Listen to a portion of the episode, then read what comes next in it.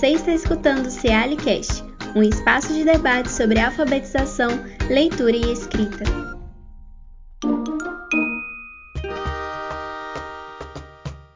Olá, pessoal. Eu sou o professor Juliano Guerra, trabalho na área de alfabetização na Universidade Federal de Juiz de Fora. E é um prazer participar do Cealicast. Olá, eu sou a Luciane Manera, professora da Faculdade de Educação da UFJF. Atuo junto com meu colega Juliano Guerra na área de alfabetização. É uma alegria imensa participar do Cealicast. No Cealicast de hoje, iremos tratar sobre o tema o ensino e a aprendizagem do alfabeto nas turmas de alfabetização. Vamos pensar sobre essa temática. A aprendizagem sobre o alfabeto faz parte do processo de alfabetização, mas como ensiná-lo? Quando falamos sobre esse tema, é importante termos em mente que, ao nos referirmos ao alfabeto, estamos compreendendo um conjunto de letras que estão organizadas numa sequência definida socialmente e culturalmente ao longo da história que compõe o nosso sistema de escrita, que é alfabético. Conhecer as letras, apropriar-se do alfabeto, faz parte do processo de alfabetização. Entretanto, esse conhecimento isoladamente não faz com que uma pessoa esteja alfabetizada, ou seja, saiba ler e produzir textos socialmente. Nós temos compreendido que o conhecimento sobre as letras do alfabeto envolve aspectos de reconhecimento, de análise, reflexão, problematização, associação, uso para citar aí alguns dos movimentos cognitivos e linguísticos que o alfabetizando precisa operacionalizar. Partimos, portanto, de um princípio básico de que a criança aprende as letras do alfabeto não a partir de uma ênfase na memorização e na repetição, e sim a partir de vivências significativas, que essa criança vai refletir sobre as letras pensando sobre a sua representação sonora e também gráfica. Nesse ponto, de antemão, é válido nós lembrarmos do que Magda Soares intitulou como desinvenção da alfabetização, para não corrermos o risco de pensarmos que apenas, apenas expondo a criança as letras, a palavras, textos que estão em diferentes suportes textuais, ela aprenderá a nomear letras e a utilizá-las. Magda, quando se refere a essa desinvenção, explicita sobre as perdas da especificidade da alfabetização, propondo que ela também denominou de reinvenção da alfabetização. Bem, dentro desses princípios, o alfabeto é um objeto linguístico que precisa ser ensinado com propostas significativas a partir de um ensino explícito e sistemático Magda Soares, também no livro Alfabetização a Questão dos Métodos, diz que o conhecimento das letras é componente fundamental na compreensão do princípio alfabético. É claro, evidentemente, que isso se concretiza numa perspectiva lúdica e interacionista, do que Magda e muitos pesquisadores e pesquisadoras da área compreendem como alfabetizar letrando, ou seja, não é colocando a criança para cobrir pontilhados e fazer repetidas vezes as letras que ela se apropriará desse objeto. Em oposição a essa lógica, a ideia é ensinar as letras em práticas sociais de leitura e escrita, lançando mão de jogos, livros literários e de outros gêneros, textos que circulam nas diferentes esferas sociais, experiências diversas que permitirão às crianças descobrirem os variados formatos e traçados das letras, seus usos e variações fonológicas, testarem hipóteses, reconhecer as letras em seus nomes e dos colegas, etc. Isso mesmo, Juliana. Conhecer as letras do alfabeto envolve diferentes objetivos de aprendizagem, os quais não podem se restringir à cópia enfadonha de todo o alfabeto do quadro diariamente. Aprender o alfabeto envolve reconhecer, nomear e ordenar as letras. Este aprendizado precisa, entretanto, estar ligado a situações que fazem sentido para a criança, como relacionar as letras a pessoas queridas e a objetos que fazem parte do seu cotidiano, por exemplo. Dessa forma, a criança aprende, além de reconhecer as letras, quando diz: Olha, a letra do Juliano, ou essa é a letra do meu nome. ela passa a nomear as letras do alfabeto. Ou seja, ela fala: olha, o J de Juliano, o L do meu nome. Já a ordem alfabética pode ser ensinada por meio de brincadeiras e desafios. Eu gosto muito de trabalhar com o livro Dicionário do Nilson José Machado, sobretudo porque ele tem um índice com as letras em destaque que ajuda a criança a identificar a ordem alfabética sem ter que repetir exaustivamente o abecedário. Uma atividade interessante com este livro é o sorteio de letras do alfabeto, em que as crianças precisam encontrar no índice a letra sorteada, abrir o livro e descobrir qual o nome do animal que começa com aquela letra. As crianças ficam muito curiosas para saberem qual é o nome do animal que começa com a letra do seu nome próprio.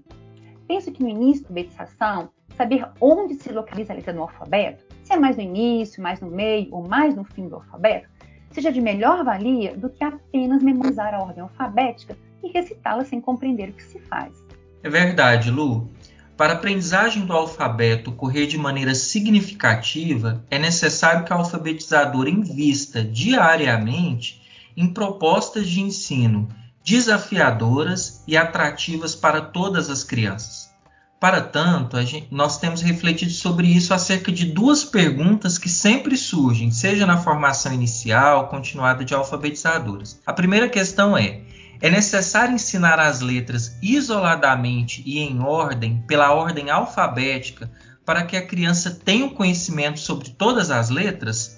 E a segunda questão é quais experiências significativas podemos desenvolver com as crianças no processo de alfabetização para que elas aprendam o alfabeto. Bem, eu vou iniciar pela primeira questão, depois eu passo a palavra para a professora Luciane Manera para retomar a segunda questão. Pode ser assim, Lu? Claro, Ju. Então vamos lá. É, a ordem das letras do alfabeto existe a partir de uma convenção, mas saber essa ordem não influencia diretamente na alfabetização da criança. Ou seja, o que a criança precisa saber não é propriamente apenas a ordenação das letras do alfabeto, e sim que as letras são sinais gráficos que representam uma pauta sonora.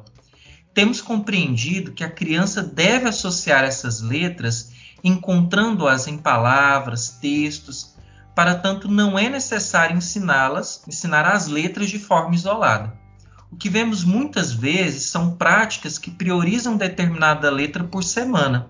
Por exemplo, essa é a semana do P ou de outra letra, e as crianças fazem apenas atividades na escola com a letra P.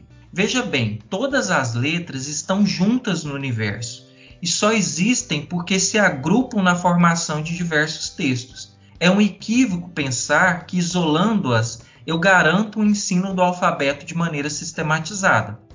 Esse ensino do alfabeto, para ser desafiador e prazeroso para a criança, precisa se concretizar com propostas diárias em que ela vai sendo conduzida a brincar com as letras, percebê-las no mundo e, portanto, nos textos, analisando e associando essas letras em variadas posições das palavras, não é, não é necessário ficarmos insistindo numa proposta de que o A é de abelha, o I de igreja, etc.